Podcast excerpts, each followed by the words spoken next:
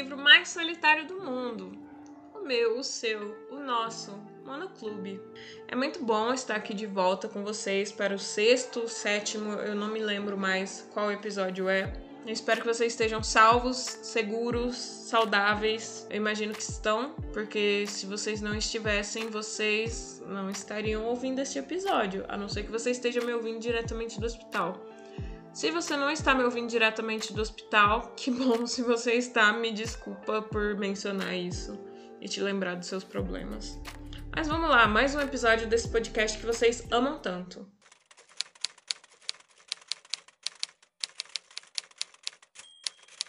Monoclube.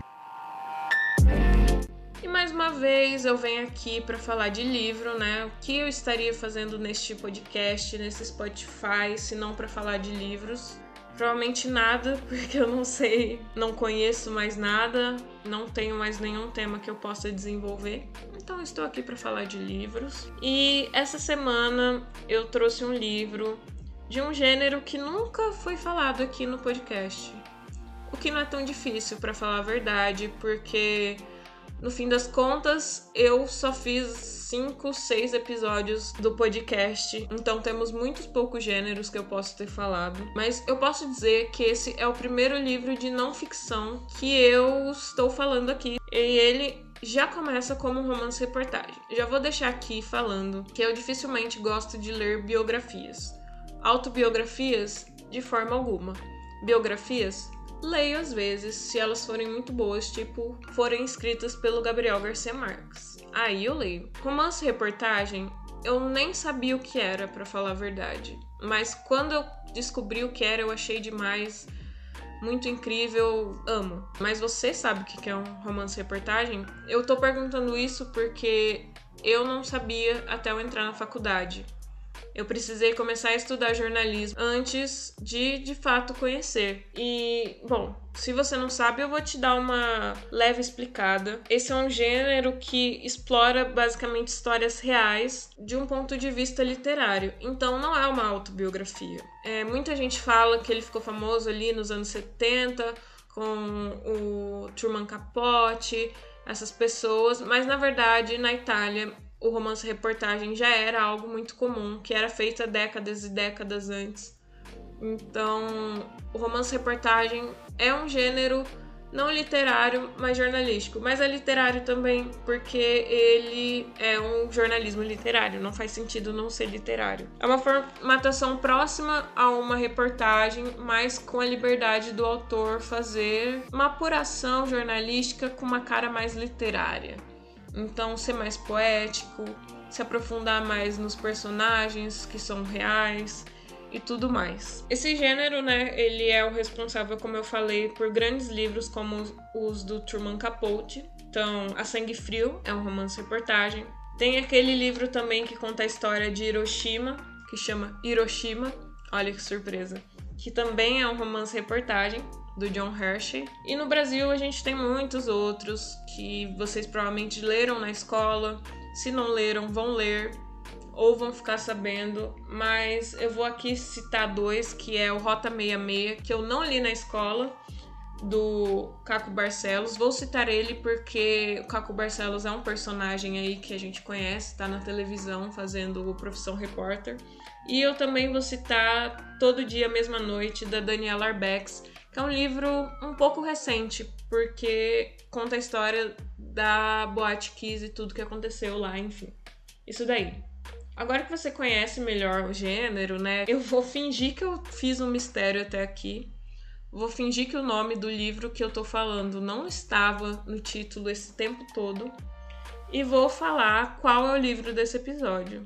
O livro desse episódio é A Casa do Chico Felice. Se você não conhece esse livro, não tem motivo para você se desesperar. Ele realmente é um livro mais de nicho. Ele é um livro que saiu esse ano, lá no começo da quarentena, março, abril. Eu recebi o meu em maio, eu comprei na pré-venda, porque eu li ano passado, 2019, a matéria falando sobre o Ricardo Fofão da Augusta que o Chico Feliz escreveu para o BuzzFeed. Eu li não sei como eu cheguei nessa matéria, acho que foi por conta de um podcast, olha que ironia. E eu cheguei nessa matéria e eu li ela e eu achei ela uma matéria muito bem escrita, muito bem apurada, que me fez pensar: olha, eu ainda tenho esperança no mundo do jornalismo. Já perdi essa esperança, vou confessar. Mas eu conheci por meio dessa matéria o Chico Felice. Achei ele um escritor muito bom, um ótimo jornalista. E principalmente acho os stories dele do Instagram muito bons também. Então, gosto dele.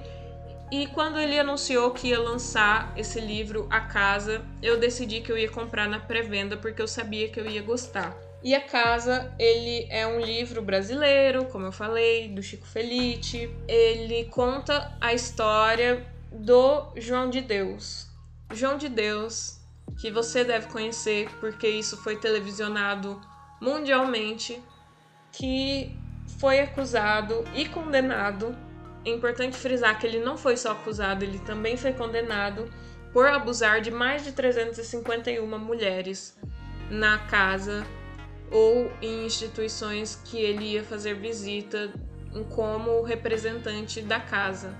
A casa é uma instituição de cura, entre muitas aspas, religiosa, que o João de Deus era dono e responsável por fazer os processos ali de cura e tal. Ele que fundou a casa. A casa, que tem esse nome que eu estou chamando deste nome por causa do livro, é a casa de Dom Inácio de Loyola, que é o espírito que o João de Deus afirmava receber de um médico que curava as pessoas, o primeiro espírito que ele recebeu e tudo mais.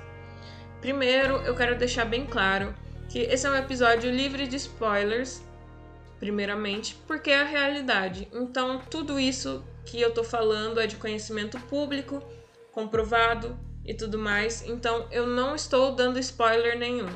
Então, se você se sente spoilado, não sei se essa palavra existe, se você sente como se eu tivesse te dado spoiler, mil desculpas, mas a verdade é que não é spoiler. Isso daqui tá aí para todo mundo saber, você deveria saber, inclusive porque deveria ser de conhecimento público que esse homem fez. Outra coisa que eu queria deixar bem claro é que eu não estou desacreditando a religião de ninguém, não estou te desacreditando a fé de ninguém. Acho que sim, as pessoas devem ter a fé delas, devem acreditar no que elas acreditam. Está longe de mim julgar essa questão. O que eu estou dizendo é sobre o João de Deus, um caso à parte que usava da fé para manipular pessoas e usar o poder para coisas ruins. Bom, e o livro do Chico Felice conta toda a trajetória do João de Deus, desde quando ele nasceu, fundou a casa e tudo mais, até quando ele foi de fato condenado à prisão. Que o João de Deus está preso neste momento que vocês estão ouvindo este podcast. Eu espero que ele continue preso, né? Vai que desta gravação até o dia que saiu o episódio ele for solto. Espero que não, pelo amor de Deus. Bom, o livro conta toda essa história, é, toda essa situação, fala com vítimas de abuso, fala com pessoas que trabalharam para ele, fala com pessoas que ainda seguem ele mesmo depois de tudo que aconteceu. Tudo isso tá ali reunido no livro falando sobre essa seita que vivia na casa do João de Deus, que é no caso a casa de Dom Inácio de Loyola. Se é para ser sincera, e isso é algo que eu sempre sou aqui nesse podcast, esse livro ele tinha uma combinação de coisas que me fariam não gostar dele desde o começo. Ele fala sobre abusos, que é um tema que eu sou muito sensível, e ele é um livro de não ficção. Eu tenho muita dificuldade em ler livros de não ficção. É realmente assim algo que para mim é fora do normal. Eu não consigo. É até irônico porque eu faço jornalismo e é esperado que eu goste de livros jornalísticos e tudo mais, mas na verdade eu não gosto, não é a minha praia. Eu entrei em jornalismo porque eu gosto de escrever e tudo mais, enfim, nada a ver. E esse livro tinha tudo isso para me fazer não gostar dele. E a verdade é que ele me surpreendeu de uma forma muito boa ao me fazer gostar dele. Ele retrata a história do João de Deus de um ponto de vista muito, muito claro, muito responsável. É, tem partes que podem ser gatilhos para algumas pessoas, para mim, infelizmente, não eram. Mas que eram bem pesadas e principalmente o Chico Felice fez uma estruturação deste livro de uma forma que ele tem um equilíbrio muito grande. O livro ele vai fazendo uma transição em cada capítulo, onde ele está um pouco no passado, um pouco no presente, que era 2019 quando o Chico Felice escreveu. Eu fico falando Chico Felice sempre, mas é porque eu particularmente não conheço ele. Acho estranho chamar ele só de Chico, só de Felice. Então eu vou falar o nome do autor várias vezes alto, assim, inteiro. Me desculpa. É isso mesmo. Ele faz esse contrabalanço onde ele fala dessas duas épocas da casa. Então a gente vai vendo a casa na época de glória, onde recebia milhares de visitantes por dia, e a casa na época pior dela, que é quando o João de Deus foi preso.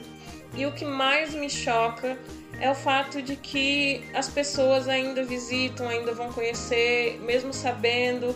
E algumas pessoas vão, inclusive, porque elas sabem do que aconteceu lá dentro e elas são curiosas e tudo mais. Eu sei que todo mundo gosta de um true crime, todo mundo gosta de saber de coisas horríveis que aconteceram em um lugar, mas é incômodo quando você sabe que, tipo, as vítimas ali não estão mortas. Elas foram abusadas sexualmente e psicologicamente grande maioria delas estão vivas, se não todas. Então, as pessoas estão indo ali de uma forma bem desrespeitosa com essas pessoas, porque elas ainda estão vivas para ver. E mesmo que elas não estivessem vivas para ver, essas pessoas que vão lá, elas costumam acreditar que os mortos também estão vivos. Afinal de contas, ali é uma casa onde se recebe entidades. Então, nesse sentido, os mortos também veriam elas indo visitar. Então, de qualquer forma, é de muito desrespeito e eu acho isso muito horrível. Não estou aqui para julgar essas pessoas, embora eu julgue elas. Fique sabendo que eu estou te julgando. De qualquer forma, o livro ele vai desenvolvendo isso e a gente percebe como João de Deus era uma pessoa horrível ele usava muito do poder dele para abusar dessas mulheres de muitas formas. E não só para isso, mas também para cometer criminalidades ali, ilegalidades em Abadiânia, tudo isso sob o pretexto de que ele está desenvolvendo a cidade e oferecendo desenvolvimento. Tá certo que ali o Novo Horizonte, onde ele fez a casa acontecer, é um bairro que se desenvolveu, mas isso não é exatamente culpa dele. Ele só levou investimento da prefeitura porque ele era conhecido do prefeito. Então, para ser sincero, é, ele tem menos crédito nisso do que em qualquer outra coisa. A cidade de Abadiânia idolatrava ele como se ele realmente fosse um deus, o salvador deles. Tinha festa pro aniversário dele, festa pro aniversário da casa. Eles faziam de tudo ali. E não era só a Abadiânia que idolatrava ele é de ficar inconformado, maluco, bravo com o quanto de famoso que ia visitar a Badiânia por causa da casa. A Oprah foi, muitos famosos foram, todo mundo foi. Muito famoso, muita gente foi visitar a casa e isso é bizarro, bizarro, bizarro. Eu não consigo ficar conformada com isso. Então, eu acho que a melhor decisão que o Chico Felice fez. Olha, eu falando o nome dele inteiro de novo, não é mesmo? foi de fazer o livro se passar no passado e no presente ao mesmo tempo. É, eu acho que quando o livro ele vai criando uma tensão muito grande, parece que as coisas estão ficando muito surreais, ele traz de volta para o fato de que o João de Deus está preso, que as coisas chegaram no absurdo, mas elas foram resolvidas teoricamente ele não está mais solto para abusar de mais mulheres. E isso é algo que é um pouco reconfortante e faz com que o resto da leitura do livro seja menos pesada. Mas isso não deixa de ser horrível, no fim das contas. Porque as mulheres ainda estão tendo que sofrer. A gente vê uma mulher com transtorno pós-traumático por causa do que ela passou com o João de Deus. É bizarro. E é mais bizarro ainda como ele usava esses poderes para abusar das pessoas ele falava que as pessoas iam morrer se denunciassem ele, que ele ia matar entes queridos. E as pessoas viravam literalmente refém. E as pessoas que trabalhavam com ele sabiam às vezes dos abusos. E elas ficavam ali e permitiam que ele fizesse isso porque elas estavam também presas na teia dele. E às vezes estão presas, ou às vezes elas simplesmente não se importavam com os outros porque ele garantia uma vida muito boa para quem trabalhava com ele. Ele tinha um jeito de fazer com que as pessoas gostassem dele porque ele tinha dinheiro, que é o grande mal da sociedade, não é mesmo? Então é incrível como por anos ele ficou impune, livre e tudo mais, e as pessoas simplesmente aceitavam, mesmo vendo os abusos, mesmo que ele fazia sendo crime. Outra coisa que eu gosto bastante do livro é o fato de que ele tem uma imagem de uma das cirurgias espirituais que na verdade eram bem físicas que o João de Deus fazia. Eu gosto disso porque eu simplesmente não consegui imaginar como que era a cirurgia da córnea que o Chico Felice estava descrevendo. Eu imaginava assim, do jeito que ele descrevia, mas fisicamente eu não conseguia imaginar uma pessoa parada enquanto ele fazia uma cirurgia na córnea dela. Para mim isso era bizarro de um jeito muito pessoal, como uma pessoa míope e com astigmatismo, astigmatizada, não sei. É, me senti ofendida com isso e eu achava bizarro, mas o fato de que ele conseguiu fazer colocar uma foto ali daquilo acontecendo me fez visualizar o quão mais terrível era do que eu pensava e ficar mais inconformada. E eu tenho um capítulo favorito nesse livro, que é o capítulo onde o Chico Felice fala que as coisas começaram a ficar estranhas na vida dele quando ele começou a apurar a situação do João de Deus. Esse é meu capítulo favorito porque eu acho que isso é algo muito interessante de se ver. Quando a gente está falando de sobrenatural, paranormal, até os mais céticos entre nós têm um pezinho atrás. Então, muita gente ia falar que ah, é, isso daí é o paranormal vindo perseguir ele, isso é tal coisa, tal coisa. E o Chico Felice abordar isso no livro dele faz eu sentir que todas as visões do tema foram englobadas, inclusive as visões que não condizem com a realidade. É, gosto muito desse capítulo é ali uma vista, assim, uma das muitas que a gente tem da vida do Chico Felice. Eu, como uma boa fofoqueira, gosto disso. Acho que foi bem desenvolvido, bem colocado. O livro é bem fluido, bem escrito, vai andando nessas épocas, transicionando, mostrando acontecimentos muito bem, muito legal. Poderia dar aqui uma nota 10 para esse livro. Um dos melhores que eu li em 2020 e também, assim, não quero me gabar, mas eu tenho uma versão autografada que tem escrito que foi autografada na quarentena de 2020, o que para mim me faz me sentir muito exclusiva. Como consegui o autógrafo? Comprei na pré-venda. E me sinto muito exclusiva. Paguei 60 reais? Paguei. É muito dinheiro para mim? Para mim é. Mas eu sei que não é pro Chico Felice, que escreveu esse livro e passou um ano da vida dele apurando. Então, dê esses 60 reais para ele de muito bom grado. E agora, na indicação de um audiovisual, hoje vai ser um pouco diferente. Não quero fazer uma indicação para vocês de um filme. Vou falar para vocês, não vejam nenhum documentário que tem relação com o João de Deus. Documentários sobre pessoas que têm a participação delas, que têm o direito autoral autorizados, que têm a história autorizada por ela, dão dinheiro para essa pessoa. E eu não quero que mais nenhuma pessoa no Brasil dê dinheiro para o João de Deus. Eu quero que ele se ferre, fique bem ali na cadeia, aconteça o que tiver que acontecer com ele e fique longe de todas essas mulheres. Então, por favor, sigam a minha indicação que é não ver nada que foi feito com autorização do João de Deus aproveitem a indicação deste episódio completo e leiam a casa, que esse dinheiro não vai para ele, vai para o Chico Felice, vai para a editora dele, que eu acho que é Todavia. E isso é muito bom e você fica sabendo da história sem precisar dar dinheiro para ele. E também vou dar aqui a minha segunda dica de audiovisual, que é os stories do Chico Felice. Eu gosto muito, eu gosto muito da cadela dele, a feia, gosto muito da canela Gosto de acompanhar a vida dele, ele é engraçado, gosto dos jantares temáticos dele com o marido dele, Renan, a quem a casa também é dedicada. Então, assim, fica com essa indicação. Um autor LGBT, jornalista, que conta histórias muito boas, que faz matérias melhores ainda e livros incríveis. Leiam também Ricardo e Vânia, que é um tipo uma continuação, um spin-off da história do Fofão da Augusta, que eu não gosto de chamar de Fofão da Augusta. Leiam também, fiquem com essas indicações e não com nenhuma que fale do João de Deus, além desse livro. Esse foi mais um episódio. Eu espero que vocês tenham gostado. Particularmente, eu acho que eu me enrolei um pouco porque eu não sei como desenvolver muito sobre livros de não ficção.